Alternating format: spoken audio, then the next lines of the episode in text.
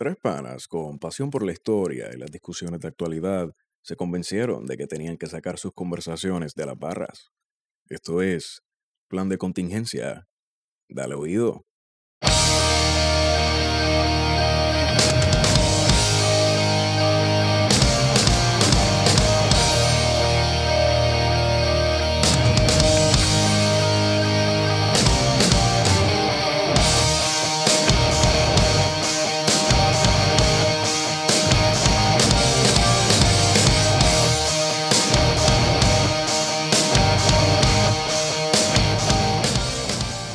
Gracias por apoyar, por meterle mano y por darnos la oportunidad de que este proyecto siga vivo.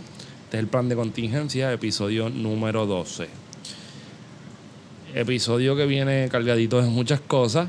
Episodio que no se distancia mucho de los otros episodios que hemos trabajado en tiempos recientes. Yo creo que si dividimos esto a cuatro semanas, pues esta es la, este es el tercer mes, cuarto mes. Sí, algo una así. cosa así, no quiero hacer cálculos matemáticos. Me encuentro con la grata presencia de dos bebés que le meten bien salvajes y que me hacen muy feliz, como Guardián Expadilla. Bueno, gente, aquí estamos. Está vivito, está sólido. Se metió tremenda, no, tremenda pizza. Era, era- él dijo que era personal, pero era familiar y está cómodo. Y entonces también está aquí el chamaquito este, chamaquito despectivito. Esteban Gómez, mi hermanazo. Saludos. Me gusta que me digan chamaquito. Más cuando ya voy picando a los 30 el otro día. Estaba en cierto establecimiento de jangueo y me pidieron ID y me sentí tan contento. Yo, Jess, ¿me pediste ID? Sí, sí, sí, míralo. Este, este es uno de esos episodios donde van a escuchar los hielos y se siente bien. Hoy es fino. Oye, dedito parado, dedito parado, he dicho. Ahora bien, este episodio, se escuchan los fuego. Me encanta. Este episodio viene de una semana de papelones. Hace dos semanas tuvimos, confrontamos problemas en parir dos episodios, o sea, no anotar calcio un episodio cuando este gobierno iba, estaba haciendo las cosas bien porque no estaba haciendo nada. Pero Y esta semana le explotó la crisis. Esta semana explotó crisis, crisis a fuego. Y hay parte de esa crisis que, que es creada, vamos. Eh, Es, producto de una presión que ha estado metiendo una persona que nos han regañado ya porque Vamos, nos dicen que, que estamos haciendo de él un ídolo. Vamos, vamos con calma, vamos con calma. Llegamos ahí, pero con calmita. Hay un libro bien interesante de la historiografía puertorriqueña. Y ese libro se lo citan a todos los estudiantes de, de historia a nivel graduado, subgraduado o a gente que quiere simplemente aprender cómo hacer una tesis o una investigación. Ese libro se llama Armar la historia de Gervasio García. Se consigue como en siete- de 7 a 11 dólares, depende cómo te quieran dar la clava. Es un libro buenísimo. Debes, si a ti te gusta la sí. historia y quieres trabajarla, este, recomendamos que lo compres de Gervasio, Gervasio Luis García. Gervasio Luis García es, es una de las estacas marxistas de la historia puertorriqueña, junto con Francisco Todopoderoso Moscoso, sí. que a quien quiero y estimo mucho, y a Fernando Picó, que era una- la, la- la baby por, por... El viejo. Coño, el viejo estaba duro. El viejo hace falta, de hecho, dicho sea de paso, el viejo cumplió, un- cumplió un año de muerto. Ah, esta semana. el Esta Esta viernes. se- misma el semana. 27, el 27. Así que todavía nos duele. Sí. Fernando Pico es uno de los historiadores más importantes que dio El Caribe. el Caribe este, a finales del es. siglo XX, de los más importantes. Y en, en historia de Puerto Rico específicamente, Y que se mantuvo investigando hasta el día de su muerte. hasta el día de su muerte Se mantuvo dando clases hasta el día de su muerte. So, esa vocación. el día antes. No, él dio clase ese día. En la nota que, que tiró su, su sobrina, que de hecho. Sí, el día antes.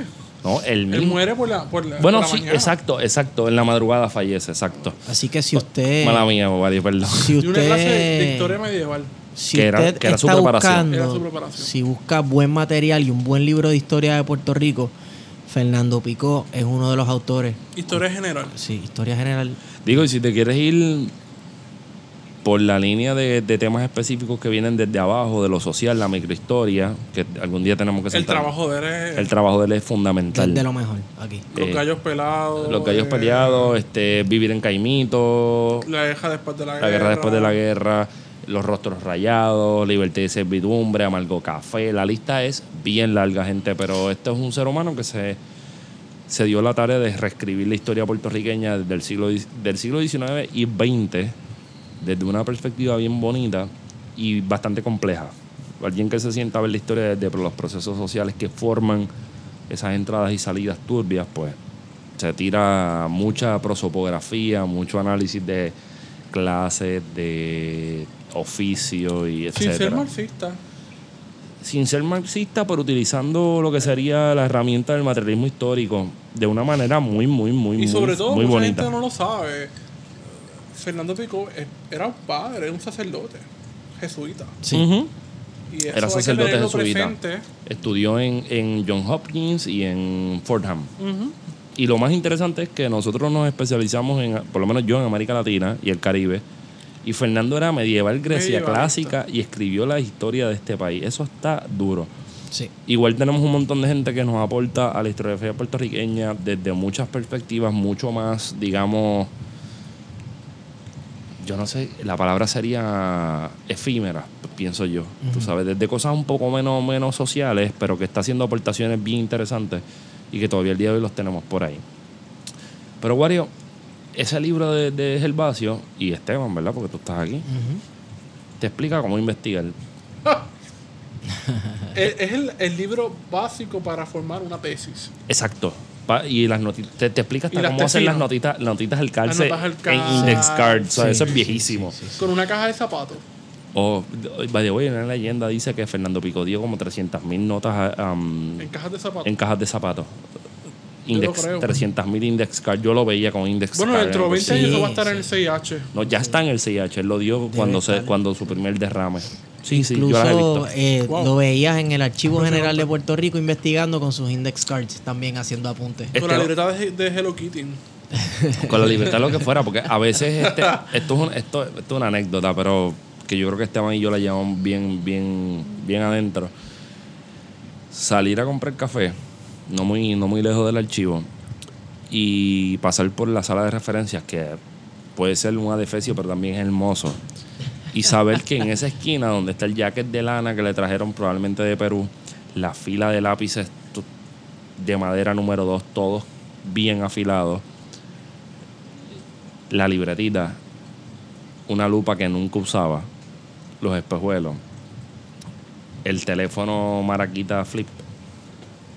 Ya tú sabías que Fernando estaba por ahí. Sí. Y, esta- y estaba cabrón porque a veces se quedaba hasta dormido encima de los Era Sí, una a documentos. veces, mística, sí. ¿no? Que había. Bueno, A Fernando. mí me tocó investigar un par de sábados que estaba pico y como que uno sentía, hoy es mi día. Yo recuerdo que el día que él visitó No se la- pompeaba. el- y- Sí. Cuando tú tenías el viejo cerca, eh, eh, era una cosa entre respeto, mamadera y que tú sabías que estabas en el sitio correcto. Ey, y tenías que tenías que callarte esa fucking boca porque si hacías el mínimo ruido, él te miraba. te miraba con una clase de cara que si las miradas mataran. Fernando hubiese acribillado dos o tres, pero, Sí. pero interesante de todo eso era verlo, meterle mano a temas que nadie se atrevía a meterle mano y a temas que están bastante complejos, que todavía el día de hoy Fernando dejó la histori- una historia de Guaynabo que está inconclusa, la historia de la educación para menores en Puerto Rico en el siglo XIX bajo el dominio español y otras cositas que se quedaron por ahí que, Vamos, y su trabajo con los presidiarios. que Eso es eso un legado. nadie eso le mete mano. Legacy. Eso es legado, Eh, eh, está bastante, bastante cabrón que, que un historiador y que rompió la barrera de los historiadores y las historiadoras se convirtió en humanista, haya creado un, un tipo de forma así, de, de- de entender que la educación era la única forma de reformar la gente. Pero Gervasio García, en Armar la Historia, te explicaba cómo hacer investigaciones, pero no hay investigación más certera, objetiva, Neutral. neutral, Ni de izquierda ni de derecha. Exacto, científica. científica que a las investigaciones federales. y esta se- Estamos hablando del mismo. La misma fiscalía sí, de la dirigida por nuestra amiguita Rosemilia. Guerra Fría Rodríguez. Sí, esa misma. Sí. Eh, Podríamos ponerle Rosa Emilia Soyuz. Soyuz. Mira, este Rosemilia Tovarich. ante estamos hablando Dame un obviamente segundo, tú me dices Tovarich a mí, no entiendo. Tú me dices, Camarada. Pero tú me dices Tovarich. O sea, yo siento que es para mí, no es para ella. Tovarich. ¿Cómo es Eh, este? Esteban Tovarich. Hello, my name is Tovarich. Puerto Rico is a communist front in the Cold War. Estamos hablando de Rosemilia y Yulín. Porque obviamente ha salido a la luz de un tiempito para acá que Yulín está bajo investigación federal. Qué pertinente que sale en un momento Ajá. en que Yulín se puede perfilar como una de las posibles candidatas a la gobernación de Puerto Rico. Sí. Este, y en un momento en que el Tribunal Federal está pasando por uno de los momentos más difíciles en la historia reciente. de En la Puerto historia Rico. moral, dirías tú. En la historia moral de Puerto Rico. Puede ser, ¿verdad? El, el Tribunal Federal siempre ha sido esta figura intocable, Incólume. de justicia, Incólume, sí. objetiva, neutral, ni de izquierda ni de derecha. este, y que resulta que ideológicamente estaba bien influenciada hacia unos sectores. Pues mira, pues mira, mira qué casualidad que el- esta semana sale que hay una investigación federal del FBI, de los mismos que mataron a Filiberto Ojeda Río. Lo asesinaron. Matar y asesinar no hay mucha diferencia. Porque ellos, ellos alegan Lo mismo que le tiraron papel. a Normando Valentín. Normando Valentín. Normando, Normando, un abrazo. Tú me sigues en Twitter y nada personal. La gente actuada es buena.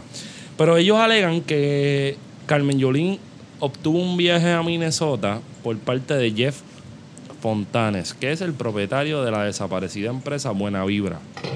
Que Buena Vibra ahora se llama Cosa Buena. Yo no entiendo qué es una cosa buena. Esto suena como si siete hiciera una empresa. Está bien el garete.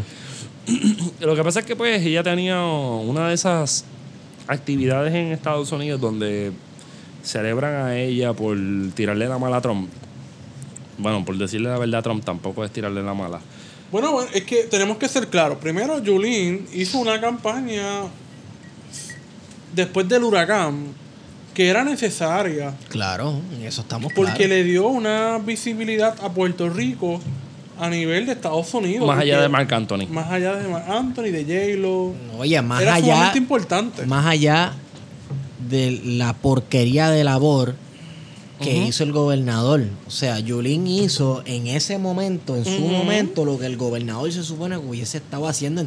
El problema es que como tú entonces articulas una política mediática para visibilizar a Puerto Rico post María, mientras abandonas la administración municipal de San Juan, Claro. que está en uno de los peores escenarios desde mucho antes de Santini, porque Y yo no, no- recuerdo que la administración municipal de San Juan estuviera tan jodida como está ahora. O Por, sea, e- por eso es que económicamente, o sea, financieramente sí lo estaba con Santini, pero ¿Cuántos puntos tendrá Yulín con JetBlue?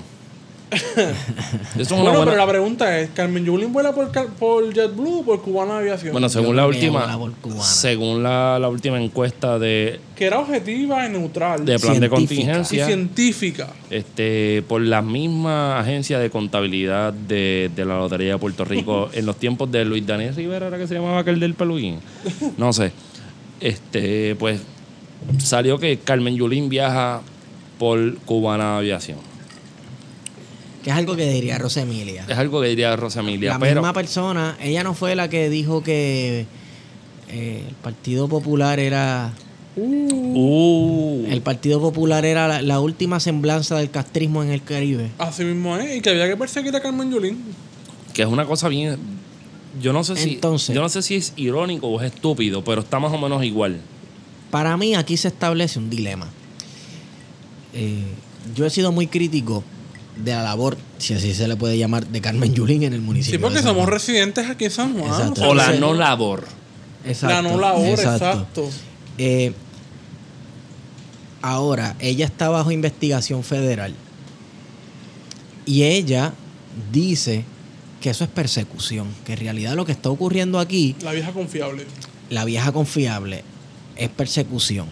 Tú dices, ah, diablo, pues es la vieja confiable, eso dice cualquiera que, le- que lo están investigando y lo están jeringando porque ha mal administrado y se ha prestado para la corrupción. Menos Miguel Romero. Pero eso vamos ahorita. De las playas. Pero a la misma vez, oye, tienes una persona que representa al FBI en Puerto Rico hablando de esa manera, de que el Partido Popular Democrático es la semblanza del castrismo en Puerto Rico, entonces no es tan increíble como suena la persecución a Carmen Yulín. O no, tal vez es que persecución suena bien fuerte. Porque yo digo persecución y pienso en todas las décadas de persecución que sufrió el independentismo en Puerto Rico con el carpeteo, etcétera.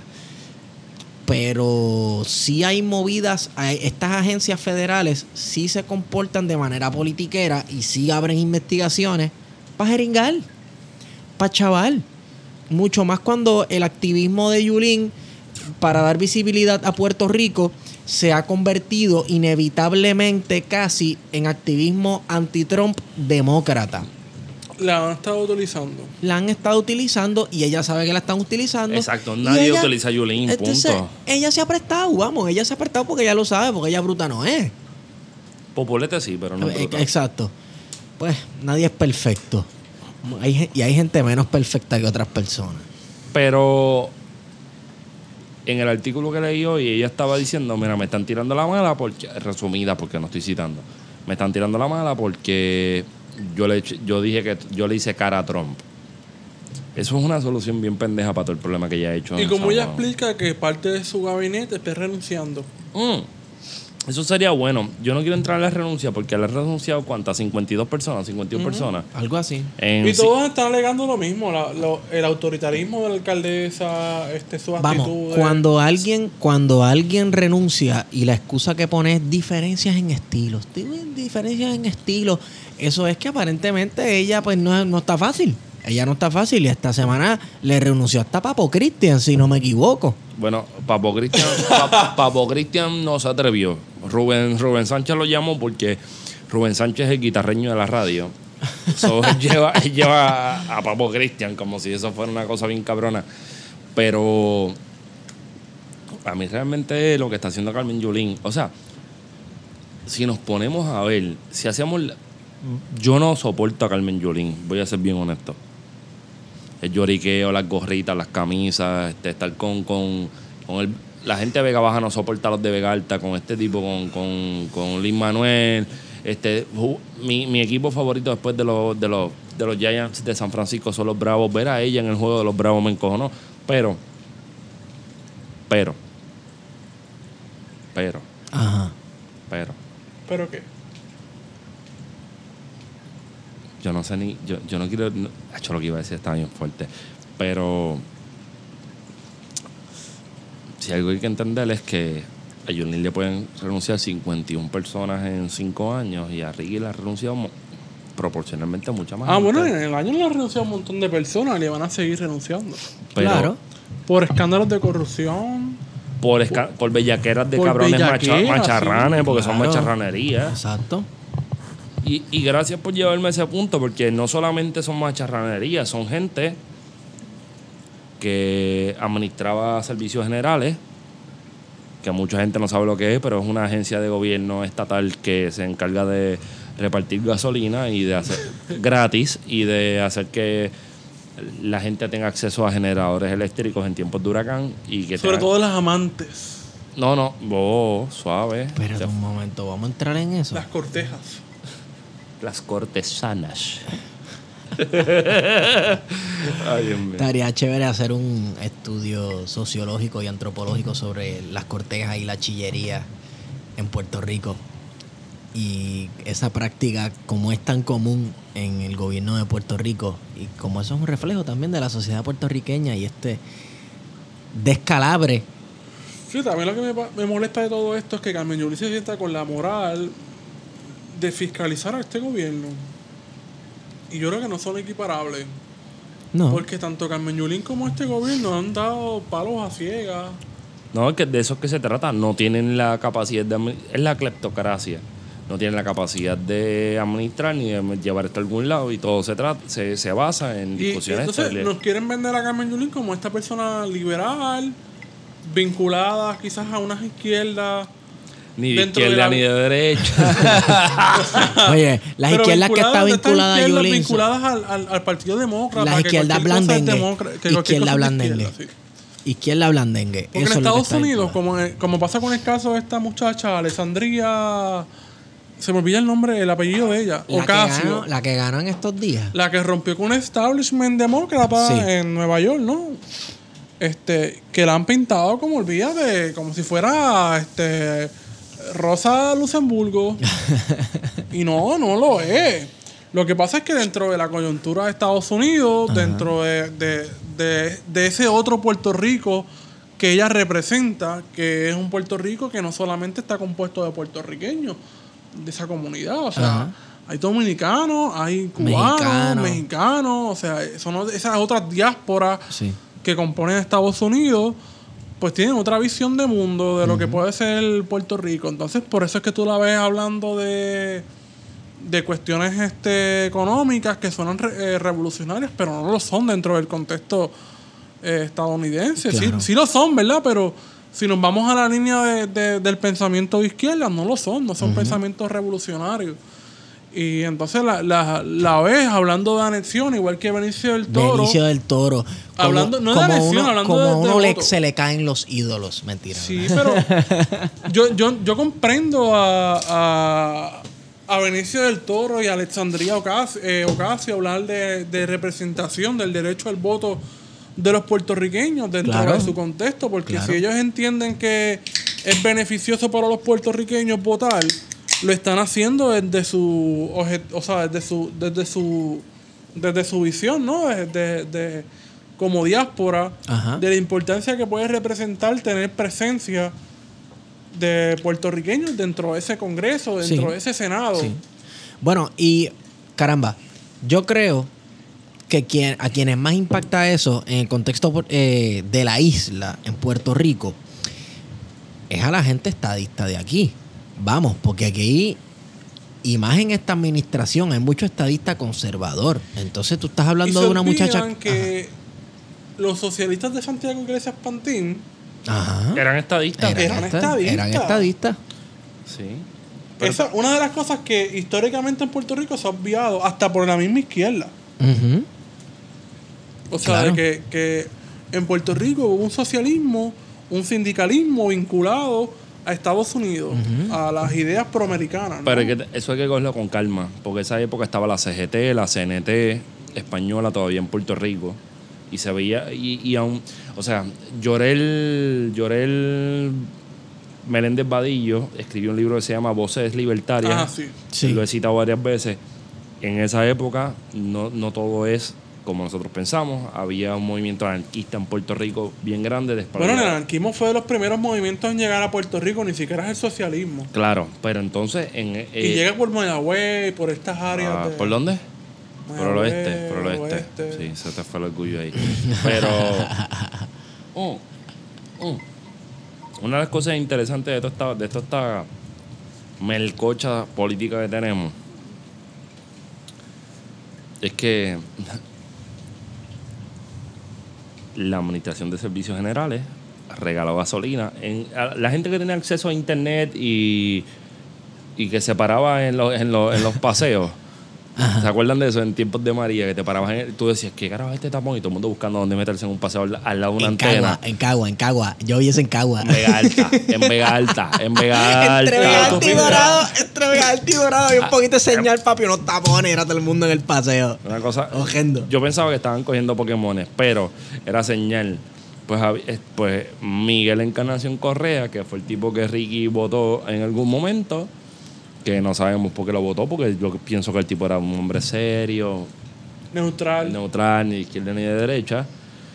Pues ese joven se puso a regalar gasolina al garete con el supuesto permiso del gobernador a los legisladores, que algunos dijeron en ese momento, que "Ah, no, yo tengo, yo lo, lo pagué y tengo lo- la muestra que lo pagué y qué sé yo. Pero lo interesante fue que usó, o por lo menos compró generadores, generadores eléctricos con pagos emitidos a su nombre en las cinco estaciones de ACG que estaban disponibles. Vea rayo. Y como si fuera poco, esta semana hubo un referido a la Oficina de Ética Gubernamental por macharranes y bellacones que no es lo mismo, ni se escribe igual. Porque Y a la oficina de la Procuradora de la Mujer, ¿no? No, la oficina de la, la oficina de Procuraduría de la Mujer, yo, muchacho, a mí, aunque Que la so- mandaron a renunciar, básicamente no la van a no la van a nombrar nuevamente. O sea, no la, no la quieren confirmar a, a- a- al puesto. Esta procuradora la nombró Fortuño, ¿no? ¿Cuánto es que dura el término de la procuradora de la mujer? ¿No son seis años? Sí, pero la procuradora era Wanda. ¿Esta la nombró García Padilla o...? No, no, era Wanda Vázquez. Wan- Wanda Vázquez. ¿qué se Wanda llama? no te voy a investigar Vázquez. Deja- Es la secretaria de Wanda, Justicia ahora. Wanda, Wanda, vamos a dejar Wanda Pichaera Vázquez. De manera que Fortunio la nombró Ajá. y pasa el cuatrenio de Alejandro García Padilla. Y entonces ya pasa al Departamento de Justicia. Ok. Esa es la rubia. Ella es la fiscal ahora, Eh, básicamente. Wanda, del Estado. Wan- sí, Wanda Vázquez Garcet, si no me equivoco. La tipa más incompetente que pueda haber.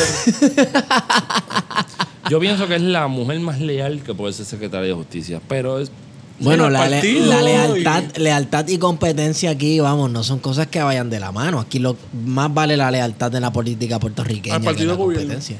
Claro. Ahora bien, hubo un referido de ética, bueno, de la oficina de la De Procuraduría nuestra de la amiguita Mujer Zulma Rosario. a ética a ética, porque Falfo, Falforona, el. ¿ustedes se acuerdan de Falforona? Estaba bien perdido Salía, él. no, Sí, salía sí. todos los días cuando Después de huracán. María. Exacto, pues estaba allí en. en- en Yo no lo veía porque no tenía televisión ni tenía luz, pero lo escuchaba en radio. Y siempre decía que esto va a mejorar y tenemos el 5% de las estaciones, de, la- de las antenas de, de comunicación celular y realmente lo que tenía en era llegó la señal de teléfono en noviembre. Ajá. So, Falforona, dije so para la gente que le molesta que yo digo so, pero nada, me pasa cuando estoy ebrio. Falfito. Falfito y sobrino picharon un caso de hostigamiento sexual Tirarle la paca de heno. a tres damas que en el 2010, porque había tres, hubo tres damas En la compañía de turismo. en la compañía de turismo que dijeron que José Izquierdo, que era el director de turismo, era un bellaco prospasado que se ponía a enseñar videos de porno y decirle a una de ellas, Típico mocharrán, Sí. conservador. claro, porque no hay problema con ser bellaco. Eso no es un problema. El Bellaco es todo el mundo. Exacto, el problema, Sí, todo el mundo puede ser el bellaco. problema es cuando tú eres un agresor sexual. Claro. Cuando te vienes a insinuar. Cuando enseñas un video porno en el celular por WhatsApp y toda la pendeja. La cuestión es que parece que él le enseñó el video a alguien que no tenía que hacerlo. Y explotó esto. Y lo ¿Qué- hace con toda la intención de bellaquear con la persona, de insinuarse. Bellaquear, esto está en historiográfico. eso está, oye, eso es un adjetivo bien cool ahora. Ya, eso está bien historiográfico, cabrón. Bellaquear.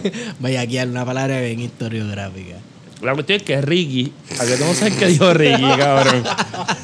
Ajá. Que él no sabía que era de acoso sexual y que era un problema ge- esa historia se parece a la gerencial. del padre. El papá que nunca sabía nada, se robaron hasta los clavos de la perdido de lo que cruz estaba pasando y en el siempre estaba perdido. Increíble. Pero es que Ricky es neutral objetivo porque él es un científico. Sí, pero es científico cuando le conviene. No es para todo el tiempo. Bueno, No. pues parece que no le ha convenido por par de tiempo. Fetito, estamos hablando de. Fetito, medio diminutivo, está sonado, está sonado. Yes, que se oiga. Coño. Estábamos hablando de Alessandría Ocasio, de Ajá, la- que, que ha generado un debate dentro del PPD, dentro del PNP y hasta de la izquierda. Ajá. De las izquierdas independentistas. Ok, yo quiero hacer un... es- Esto es como si jugáramos uno. Voy a hacer un skip para el final. ¿Qué tú crees? Cerramos con eso. Dale. Estás ebrio. La cuestión es que... Me va a pichar, pero dale. No, no te voy a pichar. Confía que no te voy a pichar. La cuestión es que después del problemita, yo no quiero entrar en la cuestión de hablar de Falfo y de sobrino.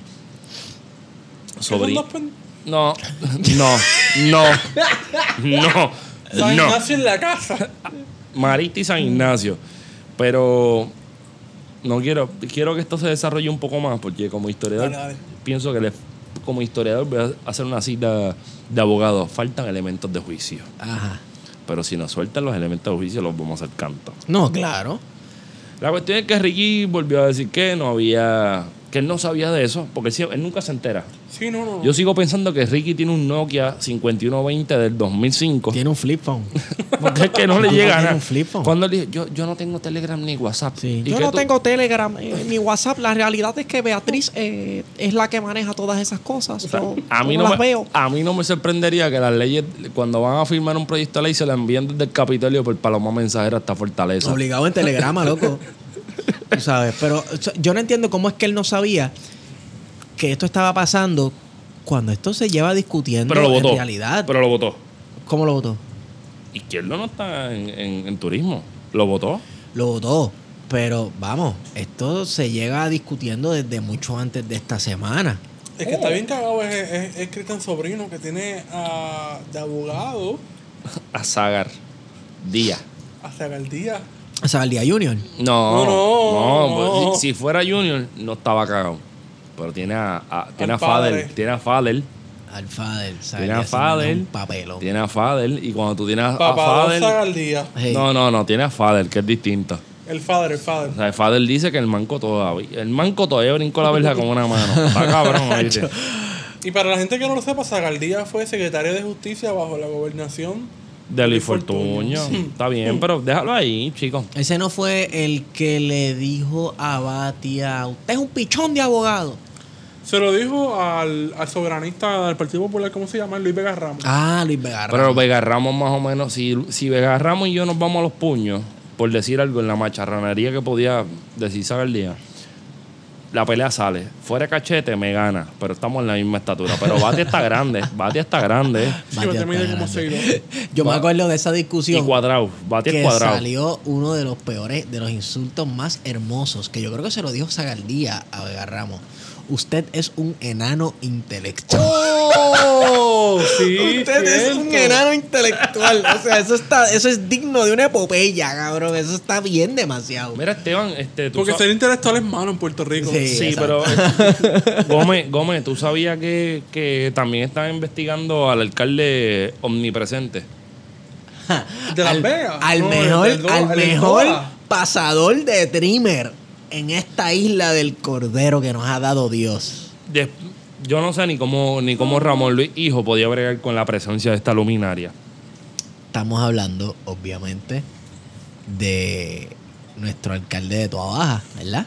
No, ahora es Betito. Betito me cae bien. Betito parece que es un, es un buen estadista. No, pero es que, es que, es que este es el alcalde, el alcalde perenne de Este por vida. Es el líder supremo de, el líder de- supremo de Toavil. de, de Toavil, este El presidente de la República de Levitown. Aníbal Vega Borges. Mira, Vega Borges esta semana Un sale. chupa contratos del gobierno. Ey, ya lo hemos hablado, subliminal, porque si esto no sale. Con Tommy. Si esto no sale. Esta zona me encanta. Si pudieran ver la grabación de video que no Qué hay. bueno que no hay video. No, papi, tú estás bien sonado, tú estás bien sonado. Pero a fuego. La cuestión es que en noticias locales, el nuevo día Es que estamos bebiendo ron Barceló y el ron Barceló es lo que nos jodió el primer episodio, que nunca ha salido. Detalla un esquema de fraude en el municipio de Toa Baja. La oficina de la Contralora emitió una opinión adversa sobre las operaciones fiscales del ayuntamiento entre 2011 y 2014. Abuelo Pájaro fue que alguien que se llama Luis Serrano Perdigón, que eso suena peligroso, un perdigón, Ajá. a él lo acusaron el 19 de abril junto al exdirector de la Oficina de Facilidades del, ayunta- del ayuna- eh, ayuntamiento, Ayuntamiento. Edgar Arroyo Amezquita, luego que la Contralora refiriera los hallazgos al negociado federal de investigaciones, que se llama FBI en inglés. ¿Qué pasa? Lo que sucede es que en el municipio de Toa Baja hubo gente que hacía unas facturas bien falsas. Bien falsas. Por servicios prestados y no los prestaban y la factura se ponía nombre de Wario y Wario ni siquiera estuvo allí, pero la cobró nombre de Wario y la terminó cobrando otra persona. No es algo muy novel que digamos, o sea, de este esquema de fraudulento no va a salir un Nobel de, de literatura. No va a salir tan... Esteban, ¿qué no va a salir? ¿Qué no va a salir? No sé, que no va a salir la estadidad. no va a salir nadie ahí. La cuestión es que la autoría revela, la auditoría, perdón, autoría, auditoría revela que en el periodo investigado el, muniti- el municipio emitió 52 comprobantes ¿por qué no emitió 51 para que fuera más simbólico?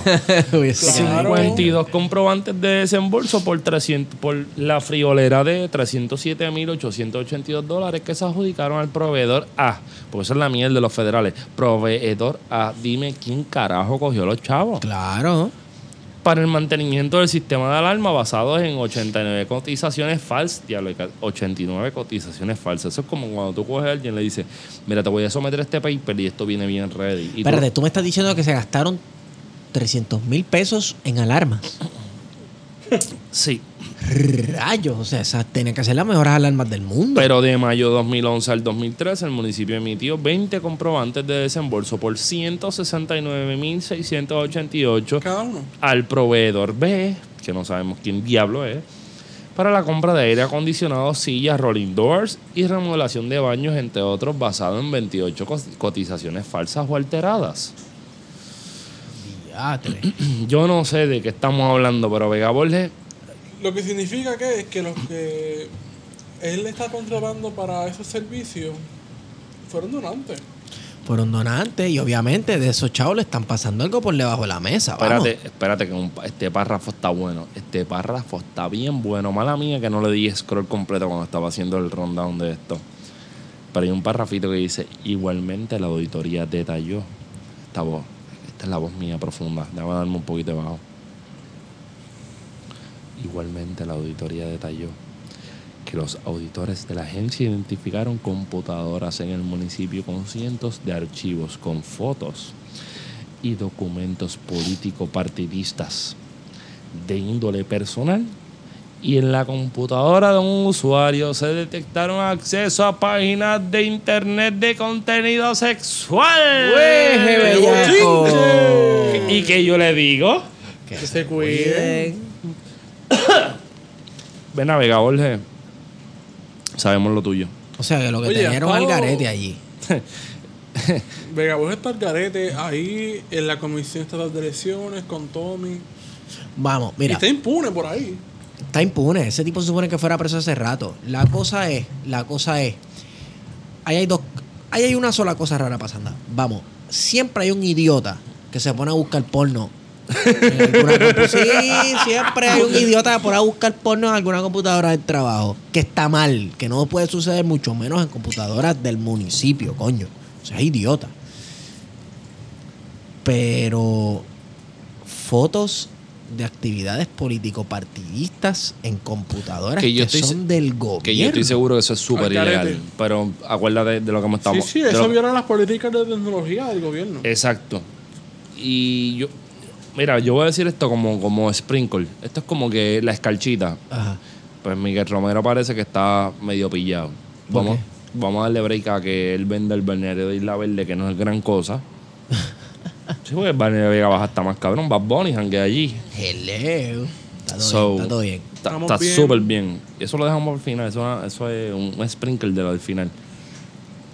Pero ya que tú lo traiste por ahí, Wario. Wario, ¿qué tú piensas que Julia Bracitos Hermosos que él se fue a luchar la estadía con el secretario de Hacienda? Y con ese corillo que se fue por ahí Macho, en Julia. Julia, que él es el va a traer la estadía a puño limpio, qué rico. Pues mira, eh, esta semana eh, Jennifer González presentó la el acta de admisión. La vuelta de la ¿Qué es eso? Es que yo no sé ni qué carajo es. No, es una, es una estadía Es la segunda vez que se presenta. La primera vez fue por por, Por WhatsApp. por, por Pedro Pierluisi. Entonces es un documento en el que los que suscriben, los, los, los coauspiciadores, eh, piden la elección de Puerto Rico, que haya un proceso para convertir a Puerto Rico en el estado número 51. Resulta que Jennifer González, junto al gobernador de Puerto Rico, Ricardo Rosselló, eh, hacen un viaje a Washington con los presidentes camerales, Johnny Méndez, Tomás Rivera Chats, varios senadores y representantes, pero también se llevan a los jefes de gabinete de Puerto Rico, los más importantes, justicia. El de justicia no estaba, este, Wanda Vázquez no estaba. No, y Rivera Marín estaba jugando a canciller. Son pero estaba el, de, el del dinero, Hacienda. Hacienda, Moneymaker. El de educación, sumamente importante para el proceso de americanización No, y, en Puerto Rico. y que no están Julia, que él es él. y Y, que no están estaba pagando esta gran luminaria que es la secretaria del Departamento de Recreación y Deporte. Eh, mala amiga que te interrumpa, porque esto es una pregunta que le hago a los estadistas de clavo pasado. A esa gente que tiene babilla de contestar. ¿Por qué no estaba doña Miriam? O Doña Miriam es la gran. Bueno, re- yo, yo no sé realmente qué es Doña Miriam. Doña La Miriam es una revolucionaria. Sí. Tal parece. Ella, eh, ella hizo un giro lingüístico hacia la izquierda y no lo sabe. Ella no lo sabe. Ella no lo sabe. Pero está clara. Pero ella. Ella está a la izquierda. Qué dura. O sea, Doña Miriam está haciendo una crítica a los bancos, a los ricos. Igual, que- bueno, pichea, no, no voy a entrar en esa. Pero ahorita. Y está buscando la justicia social. Entonces, el- ella ve la estabilidad como la consumación de un proceso de justicia, de justicia social para, el- para, para los pobres de este país. Bueno, pero por lo menos está mirando Eso es lo que pensaba. Luisa Ferré cuando hablaba de, de su proyecto de, de, Pregunta que de te que hago. era la estadía jíbara. Estadía y de, jíbara, y sí. de- Pregunta que te hago. ¿Tú piensas que esa gente ha, ha- ha El- pis- el nuevo- ha- ha ha- ha visitado o ha pisado Kentucky? Fuera de pollo frito, Pero, Kentucky pero pollo allá. frito. Fuera de pollo frito allá. Doña Miriam es una intelectual. De primer orden. No, yo no, yo mira, Doña Miriam para mí. Oye, yo relajo con Doña Miriam. y Nosotros tenemos, pero- nosotros tenemos que empezar yo a streamear o a grabar quisiera- este show para que vean la cara de Wario cuando él dice esas cabronerías. Yo Y quisiera bojacho. entrevistar a Doña Miriam para hacer una tesis. Deberíamos hacer una entrevista a Doña Miriam, decirle Doña Yo creo que es Miriam. lo más serio que tener el PNP. Yo tengo el título de esa tesis. Y ha Yo tengo el hecho- título, ¿lo quieres? ¿Cuál?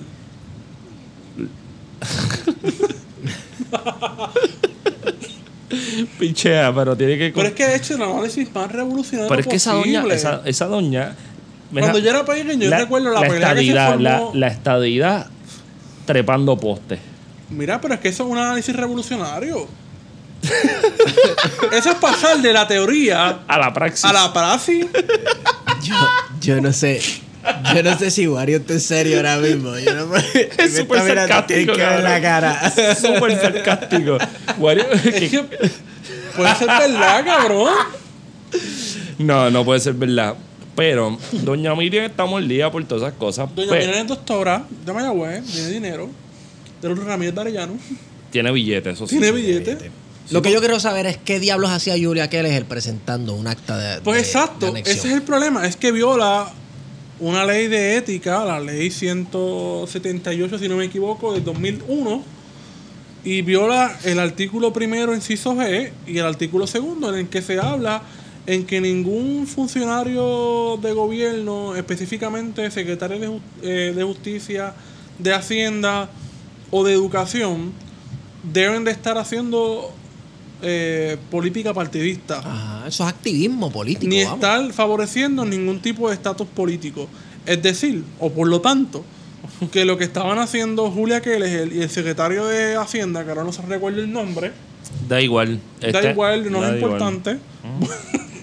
Tenemos una junta de control fiscal. Estaban en Washington apoyando al gobernador y inmiscuyéndose en política partidista, en política de estatus. Y eso da una imagen que desear. Eh, Yo no quiero hablar de esto. Pero está cabrón, mano. O sea, ¿cómo tú utilizas?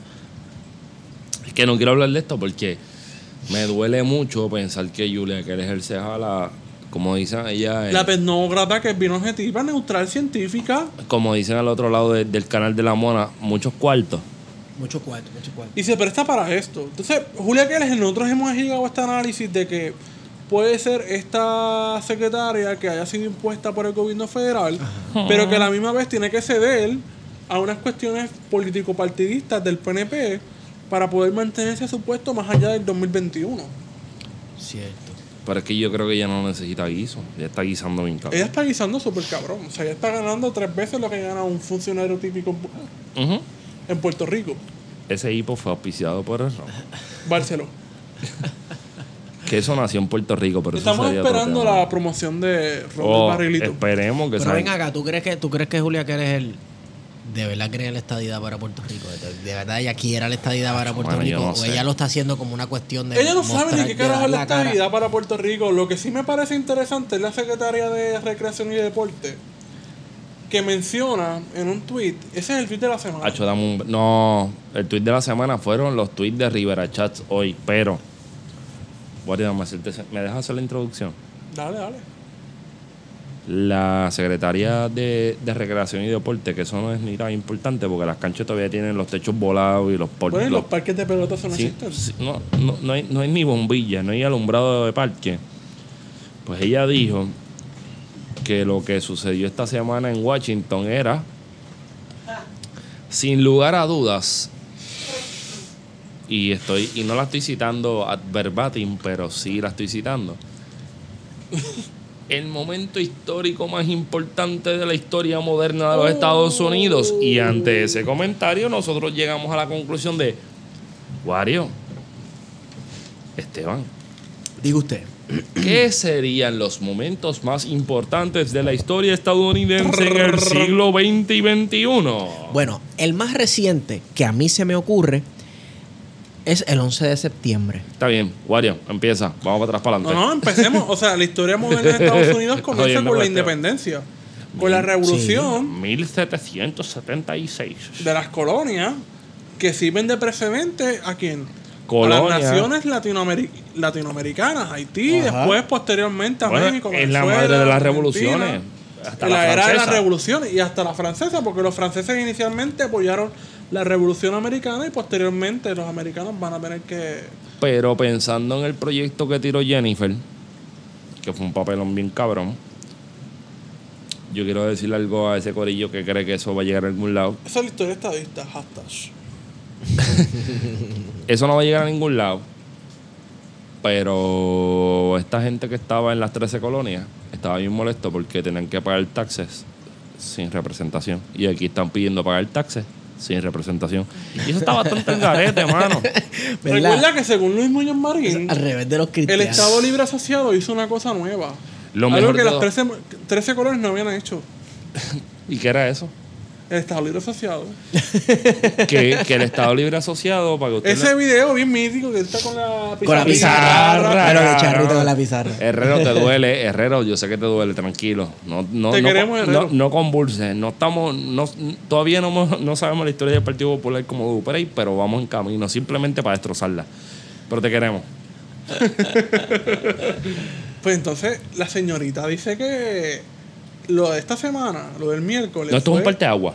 Esto es como, esto es como que antes Pero es que de está Cristo y después cabrón de tú Cristo. decir, porque este es el problema de este gobierno, que todo es histórico. Sí. Para este gobierno todo lo que están haciendo es histórico. Es Probablemente un sí. abuso de la palabra histórico. No, pero probablemente sí es histórico porque no habíamos llegado al nivel de mediocridad con esta gente tan rápido. Pero Bueno, ¿cómo por es lo menos los papelones la son presentación históricos, de vamos. una de admisión.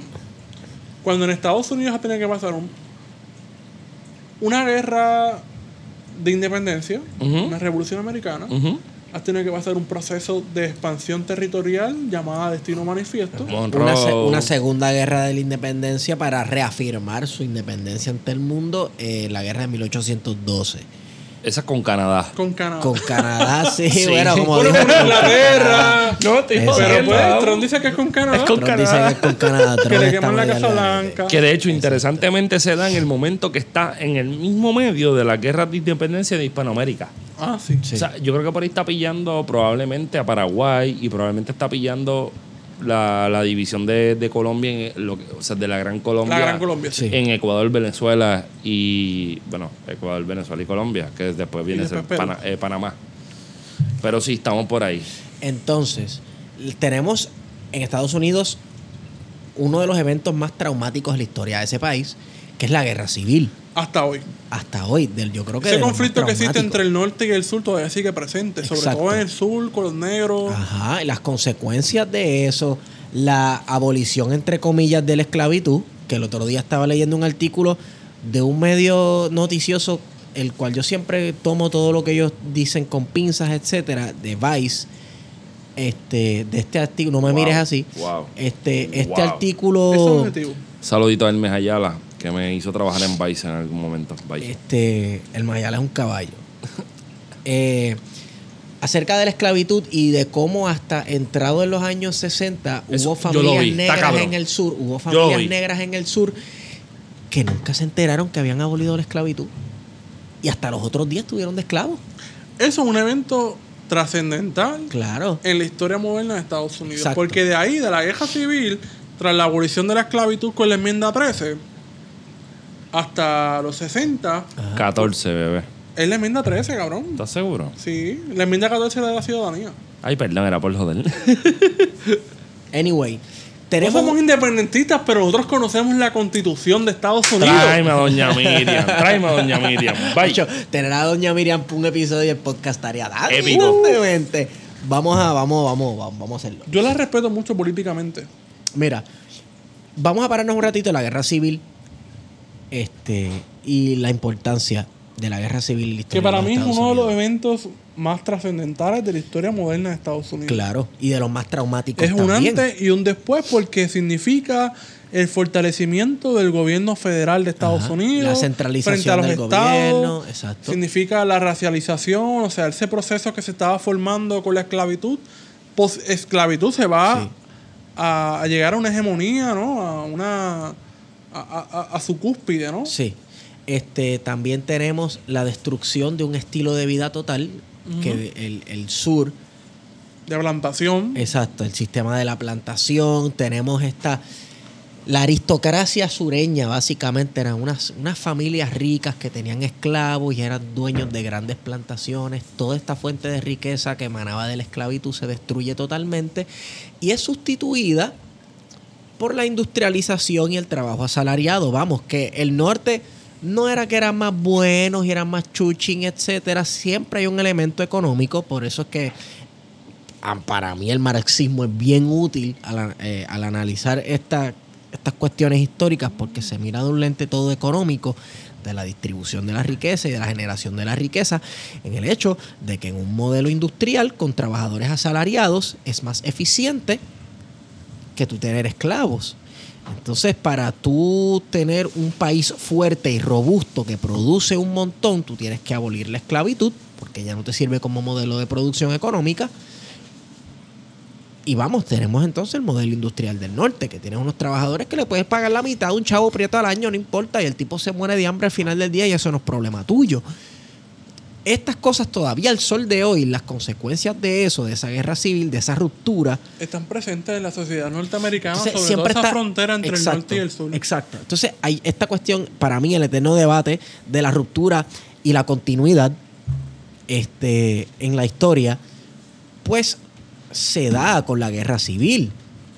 Hubo una, legalmente hubo una abolición de la esclavitud, pero hay una continuidad sobre, eh, en cuanto al maltrato hacia la gente negra, las vendetas que los sureños sentían que debían llevar a cabo con esta cuestión del Ku Klux Klan, etcétera, porque Ese le habían robado toda su fuerte riqueza, que fue la su riqueza, reconstrucción de Estados- la reconstrucción del que fue un fracaso, etcétera. Entonces, Todavía hoy, el sur de Estados Unidos, para la, la gente que no lo comprenda, sigue siendo eh, subdesarrollado. sí, sí, es más pobre que A el norte. consecuencia de, ese, de ese conflicto. Sí, porque la, la reconstrucción fue un fracaso. Fue un fracaso. No se, no se logró llevar a cabo totalmente. Y, y políticamente y socialmente y emocionalmente no hubo una reconciliación total entre el norte y el sur. Entonces, eso es, eso es parte de la historia y eso moderna de es los un Estados evento Unidos. trascendental de la historia moderna de Estados Unidos. Exacto. Como lo va a hacer posteriormente, ese proceso de expansión con la. O sea, con la guerra hispanoamericana, en la que. Estados Unidos se va a convertir o va a insertarse en la era de los imperios, Sí. tardíamente, pero lo va a hacer. Sí. Lo que va a ser la Guerra Fría, en la que Estados Unidos va a liderar con Wilson Sí. todo este proceso de, de la, de la repartición de- del mundo, ¿verdad? Ajá. Post Primera Guerra Mundial. Que Estados Unidos se va a convertir en una potencia económica en los años 20, lo que se conoce historiográficamente como los felices años 20. Los Roaring Twenties, le dicen en inglés. Los 20 rugientes. hasta el crack, hasta el 29, ¿no? De- de- Sí. Sí. Pero- de la Gran Depresión. ¿Cómo encaja Puerto Rico dentro de toda esa lógica? Yo pienso que, y mala mía que te tumbe esto, porque esto lo habíamos hablado ya. A mí me molesta mucho, y esto no lo, no lo, no lo quiero decir, no lo quiero decir en son de joda, lo quiero decir en, son de, de, de con lo que tengo que bregar todos los días. A mí me jode mucho que los estadistas piensen que Trump se despierta por la mañana y tiene un briefing del mundo entero los 50 estados y, Y uno de Puerto, Rico. Rico. Y uno de Puerto Rico. Y a mí me encojona mucho, y mala mía de usar la palabra me encojona, pero que la gente piense que Copérnico era un pendejo y que el centro del universo es Puerto Rico. Claro, eso es parte de Pero eso, eso es que Puerto Rico es el insularismo ombligo también. del mundo. Puede ser insularismo, pero también puede ser estupidez y puede ser idiotez y puede ser gente que no entiende que la vida nos gira alrededor de nosotros y que nosotros tenemos Mira, que Trump tiene cosas más importantes como los aranceles, como esa guerra de aranceles todos los días. Ajá. Como tiene cosas más importantes como el Space Force. Oye, ahora mismo todo el mundo se está tripeando al Space Force. Y si, y Cuando si Trump Estados construye el Unidos- estado de la, eh, la, la estrella de la muerte. Exacto, el Death Star. Mira, el Estado. Mira, a este paso con el Space Force y estas cuestiones, el, el Estado 51 lo proclaman en la Luna y no en Puerto Rico. A este Cuba puede ser el paso. estado 51. Claro que sí. Dijo, Está más eh, cerca de Cabo Cañaveral. Oye, Bueno, y, fe- y- Benjamin Franklin y Varela, dijo, Varela, eh, Varela era el, el cubano que decía que no importa de dónde venga la, sobe- la soberanía, lo, lo que importa es dónde vienen los, los, los sacos de azúcar que decían USA en el siglo XVIII. Mira, decía Benjamin Franklin, y esto lo dice, lo cita José Trías Monge en las penas de la colonia más antigua del mundo. Eh, hay que escuchar este episodio, de, eh, este episodio de nuevo, tenemos que sacar la cita. Está cabrón. Sí. Que decía Benjamin Franklin que Cuba iba a caer en, Uy. man- en manos de los Estados Unidos tan naturalmente como una manzana caía de un árbol. Wow. Y él usaba eso. El, eh, utilizó eso. Hay espacio para hacer un meme de Fidel Manzana. Exacto. Triamonge usaba eso para establecer el contexto de las intenciones de Estados Unidos en la región caribeña. Estados Unidos siempre tuvo este interés por Cuba, desde los Sobre inicios todo los estados del sur que querían. O sea, para que la gente entienda, el grito de Yara cuando se va, eran anexionistas. Era gente que estaba buscando anexarse a Estados Unidos, a los estados sureños, Incluso a la en, economía de plantación. en República Dominicana hubo un intento de anexión. Eso fue, eso fue. Samaná, Sí, 1868. exacto, Empezó con. Samaná, sí. Empezó, Empezó con Samaná y de hecho hasta el, hasta el cónsul. Fue Buenaventura, ¿no? En que Buenaventura Báez. Sí. el que se negó, ¿no? No. El, no, el que estaba apoyando ese proceso. Sí, porque hasta el cónsul y estadounidense. entonces viene Gregorio Luperón con Betance. Ay, ya tiene que hablar de alguien de caborro. Papi, pero no es por nada, tú sabes. Está bien, no. Eso, eso, no es, eso no es ni grande, Betance, loco. Ese tipo no es ni grande. No, es que no es un tipo como que le Es han un hecho mediocre, es un mulato de mierda. un mulato de mierda y que, y que- y que hablaba francés, o sea. loco, Y Dios. médico, imagínate. Y qué médico, cabrón. O sea, pss, tiene que bregar con neurociencia, células madres, para que la gente Para que sea neutral, objetivo, y objetivo y toda la científico. pendeja. Anyway, aquí el punto es ya lo que decir Por bolsar hasta cabrón. que presentar un pedazo de papel, hacer un papelón, un bochorno nasty, y decir que ese es el evento más trascendental e importante en la historia moderna de los Estados Se fue Unidos, lejos. Es pensar que Puerto Rico es precisamente, como decía Feto ahorita, es el ombligo del mundo y el ombligo de los Estados Unidos. Mm, mm. Y que nosotros somos especiales por alguna razón. Es que tú te das cuenta que esta gente piensa que somos especiales cuando el Congreso o el Senado en este caso está discutiendo la cuestión de, de las peleas de gallo. Y eso le debe aplicar a todo el mundo, menos a Puerto Rico. Pero quiero la estadidad. Entonces tú la ves a ella, a la secretaria del Departamento de, de Recreación y Deporte. Que, by the way, es de Morovi. es de Morovi. A la gente de Morovi tú no le confías. Le encantan las peleas de gallo. No, en Morovi no hay gallera. La gallera de Morovi es la de acá abajo. Eso lo sabe cualquiera. No, la cosa es que A menos que sea estaba clandestina. haciendo presión esta semana en Washington con Johnny Méndez, que parece que también es gallero. Johnny Méndez no es gallero. Él, él no sabe la diferencia entre un búlico y un inglés. No, no, no. Y él, él Bueno, él sabe la diferencia. Pichea. entre, entre grill Entre una empanadilla y, una, y un pastelillo. Nunca nos burlamos, nunca nos burlamos de la- del aspecto físico de las personas, pero cuando eres político tienes que aguantar presión. Hay que aguantar. Presión gordita, así que. Mm. No hay gordofobia aquí. No, No hay gordofobia, si gordo soy yo también. Lo único que tú mides 6'5, tú estás grandefobia. Mira, vamos a- voy a darle un poquito de abundancia a la pendeja esta de, de, del acta de la admisión. Un poquito, y nos vamos.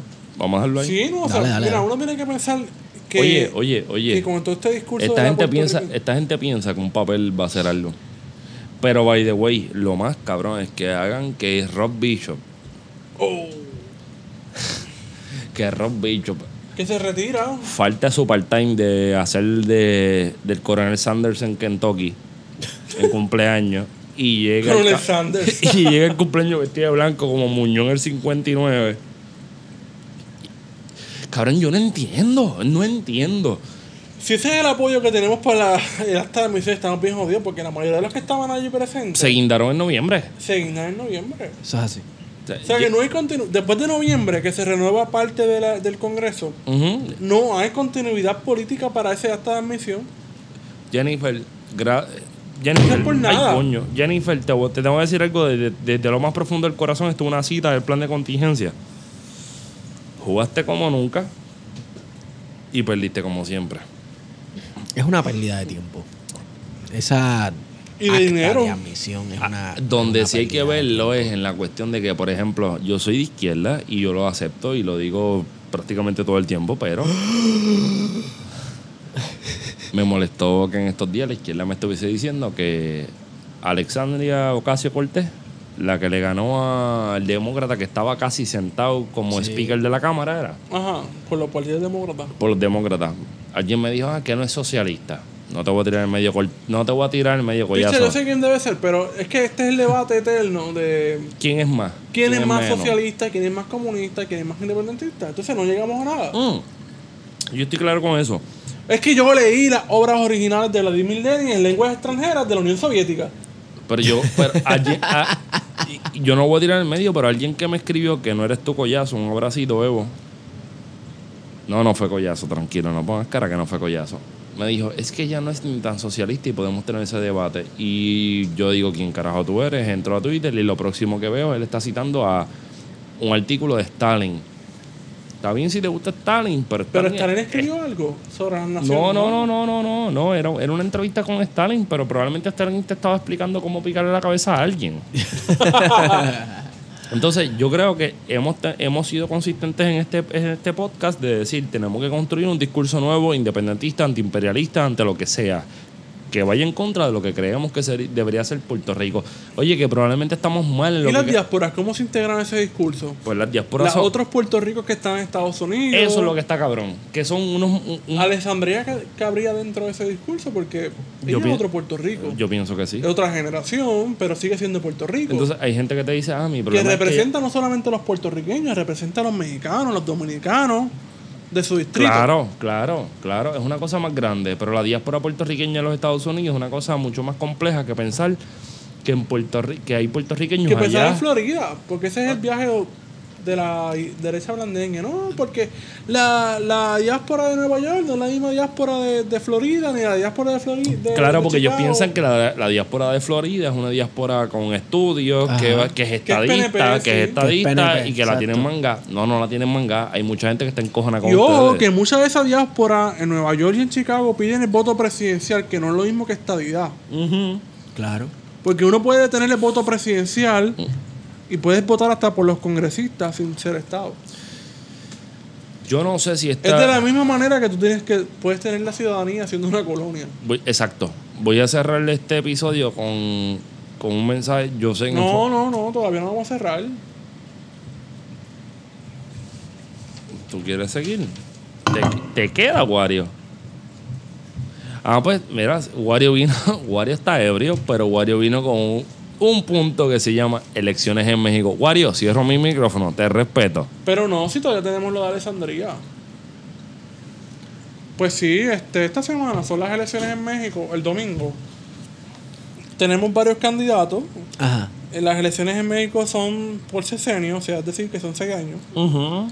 Están llamados a votar aproximadamente la, la tímida cifra de 89 millones de personas. Eso es menos de lo que vota en Puerto Rico. Eso, sí, eso es un mínimo. Este, y los candidatos son, pues, Ricardo Anaya del Partido Acción Nacional. Es un corrupto, yo lo sé. Yo lo sé. Con el PRD, que era el partido de López Obrador inicialmente, el Partido de la Revolución Democrática, Pero eso en los 90. en los 90, Ajá. de, la, de, de Cuauhtémoc Cárdenas. Ajá, de Cárdenas. Eh, también está el movimiento ciudadano, que es el movimiento naranja ese, el del videíto del muchacho. que- es que en México hay coaliciones, así que los partidos están en coaliciones. Esa, esa, esa palabra videíto me sonó despectivo. Eso, eso suena al videito viral. El videito viral ese, este... eh, Anaya fue presidente de la Cámara de los Diputados en México.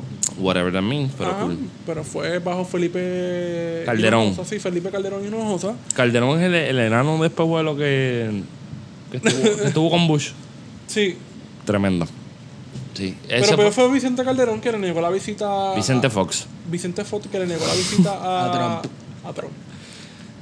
Ese- Ah, no, a Trump no, a, a Fidel Castro. Le dijo, comes y te vas. Ah, y Fidel cierto, Castro grabó la grabación y la tiró en medio después. Yo hubiese ido a comer y me iba. Y ahí me iba. Unos, El otro unos candidato taquitos de es- lengua en México tienen que estar cabrones, loco, mala mía. de Si la loiza guayaba. están duros, en México es tan imposible. increíble. El otro candidato es José Antonio Meade, del PRI, del Partido de la Revolución Institucional. es es el el- partido que lleva ganando desde de los siglos de los siglos. Ese es el PPD, el PPD mexicano. El PPD mexicano. Yep. Es el partido que compra los votos y que regala estufas y neveras y Oh, el PPD. PPD PNP. sí. Este.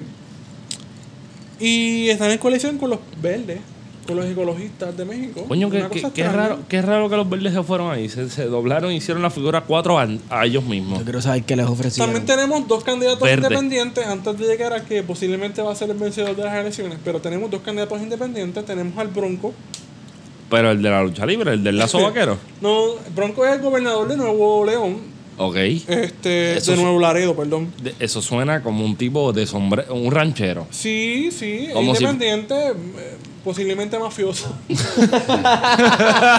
fue lo que yo pensé cuando dije, él es independiente. Yo, eh. Posiblemente. Y tenemos también a, a Zavala, que es la esposa de Felipe Hinojosa. Eh, Felipe Calderón Hinojosa. Este, está corriendo independiente, pero creo que va finalmente apoyó a, a Naya. O sea, que se y quitó. tenemos al vencedor, aparentemente, de las elecciones. Que fue, eh, que, que ha llegado a la Tres veces ha ido candidato tres a la presidencia de México. Más o menos está a nivel de decirle Lauri. Lo único que ella hizo Está chavos nivel de de Rubén. Berríos también. ¿Ah? Al nivel de Rubén No, Berríos. Rubén Berrío, papi. Rubén tiene una trayectoria. ¿Cuatro? ¿Cinco veces? Yo no sé. Yo, yo pienso que están por encima de cinco. Yo no sé, pa- como dijimos en un episodio hace tiempo, para mí Rubén siempre ha estado ahí. Siempre ha estado ahí. el líder máximo. Pues tenemos a Andrés Manuel López Obrador, AMLO, ANLO. un viejito medio Fue jefe de gobierno de la Ciudad de México, que supuestamente la puso adelante. que la puso adelante. La Ciudad de México, para la gente que no sepa, son como 25 millones de personas. Cómodo. Es la, es la ciudad más poblada de Norteamérica, si te vas en el concepto Norteamérica, Canadá, Estados Unidos y Y si México. incluimos la zona metropolitana, posiblemente es la ciudad más poblada de toda la. ¿El continente o el mundo? No, el mundo, no. Ay, bueno, coño. Japón. el- To- sí, yo tengo entendido que Tokio es la ciudad de mayor densidad poblacional en el mundo. Puede ser. Lol. Sí, Así hay que el tres- en un que pie hay tres personas en Tokio, ¿no? Estamos hablando de que López Obrador aparentemente lo vinculan con la izquierda, lo vincularon con el chavismo y bla, bla, bla. El discurso siempre de la derecha que usan en Puerto Rico. Ajá. O sea que él es Yulín. Él es Yurín. Ok. La cuestión es que, y fue alcalde, es curioso. Mira. Yulín, alcalde, Yulín, vas bien, vas bien. No Vas te queremos, bien. pero vas bien. Tienes precedente. este, así que posiblemente es el candidato favorito a ganar las elecciones. Supuesta. Bueno, yo vi, Supuestamente, yo si vi no un una- cierre de campaña en el Estadio Azteca que aquello Más de jon- 100.000 personas. Eso le jonca Sí, la manigueta a cualquiera. Oye, y si tú, y si tú, ese es el momento donde tú dices, tienes, oye, sácate 100 mil pesos por un anuncio. No, no, olvídate de eso. Vamos a vernos eso, si el tipo nos ganó. Y López Obrador fue candidato bajo las elecciones de Felipe Calderón. Calderón Hinojosa y Peña Nieto. Peña y en las dos aparentemente hubo fraude electoral. eso dicen. Peña y Nieto. bastante certero, ¿no? Ese, esas alegaciones de fraude. Pero nosotros no estamos cantando el fraude como lo canta la derecha, que cada vez que sale fraude. Mira, espera. Venezuela, fraude. En Nicaragua, fraude. Tú como que no hay elecciones en Nicaragua, cabrón. Pero hay fraude. Anyway, esto fue un episodio bastante complejo. Estuvo bueno. Largo, fue largo. So, gente, perdonen que, que estamos, estamos tratando de rozar la, la hora, pero si siguen haciendo papelones, no podemos llegar a la hora. La cuestión es que esta conversación, como diría mi amiguito Gualo Dávila, continúa en las redes sociales y pueden buscar a mi amiguito. Oye, by the way, mala mía, voy a pararla. Hay gente que le está escribiendo al DM de plan de contingencia. Y esto es un privilegio personal. Coño, gracias por los mensajes. Están bien cabrones. Nunca pensé. No que- tenemos Venmo, nos pueden donar por ATH móvil. Yes. Deja de estar tirando la en específico. Él es panita. By the way, Si viene a Puerto Rico, queremos grabar con él. Eso ya está cuadrado. Pero Sí, sí, sí, obligado. volviendo al tema importante, que no es que no sea importante lo tuyo, pero sí. Gente, están bajando la fuego. Nosotros jamás y nunca pensábamos que esto iba a ser así. Nunca. Estábamos hablando de esto ayer. Este, y nosotros pensábamos que íbamos a estar, bueno, pues vamos a estar por lo menos como un año inventando, hablando estupideces, viendo a ver quién nos escucha, jodiendo, etcétera.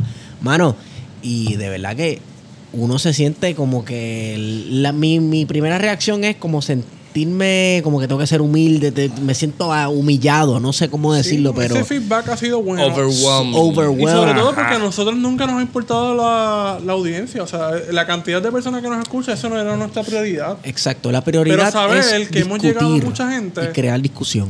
Está cabrón. Está cabrón. Está cabrón. Sí, así que queremos agradecerle porque esto es todo ustedes. Gracias. Digo, ni tanto ustedes.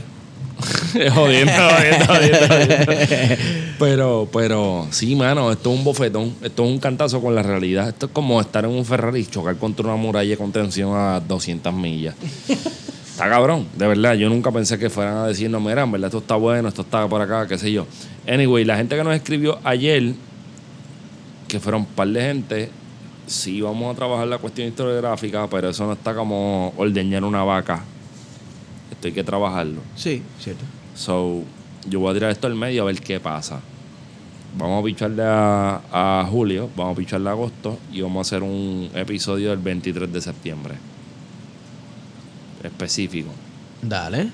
Y hacemos una nota al calce media historiográfica de qué pasó el 23 de septiembre. Yo por lo menos soy un buen independentista que se atreve a decir que eso fue un disparate. Pero Bueno, podemos recomendar varias lecturas. podemos meterle, podemos Sí. meterle, podemos meterle. Y eso es lo que me, lo que me hace sentir bien, que yo estoy confiado que esto no va a ser una, esto no va a ser una discusión Quizá boricuazo. podemos ir a documentar porque el año pasado no hubo 23 de septiembre. Eso sí, coño, estaría buena esa.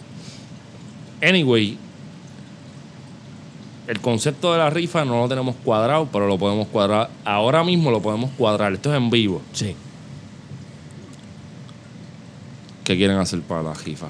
La rifa, la- lo interesante de la rifa es que usted se- se, sortea o un libro que esté bien salvaje o un tiro en la nuca. Por joder. Por joder. Esto aplica para todo el mundo igual porque nosotros creemos en lo lineal. Oye, pero se lo va a gozar igual. Se lo van a gozar igual. Pero le confiamos que si usted está en Puerto Rico, usted va a recibir el libro de las manos de nosotros tres. Y se va a dar par de cerveza. dedicado, se va a dar el par de cerveza para el primer round de ron, lo paga usted. Porque eso no puede ser tan fácil tampoco, gente mía. Mm. Lo dejamos a la gente que nos dé más pauta, o lo dejamos a la gente que. Vamos a hacerlo fácil. Ajá. Convénzanos de por qué se merece un libro. No, porque. Eso es bien eh, romano, el dedo para arriba y para abajo. Exacto, no, es una rifa. Yo, no, yo tal vez, como que si quiere participar de la rifa, Vamos a hacerlo democrático. ¿Quién quiere participar de la rifa? nos tira el DM. Le da like, nosotros escribimos en un papel, los metemos en una pecerita y esta semana del viernes, no, la de arriba pues, no, vamos a...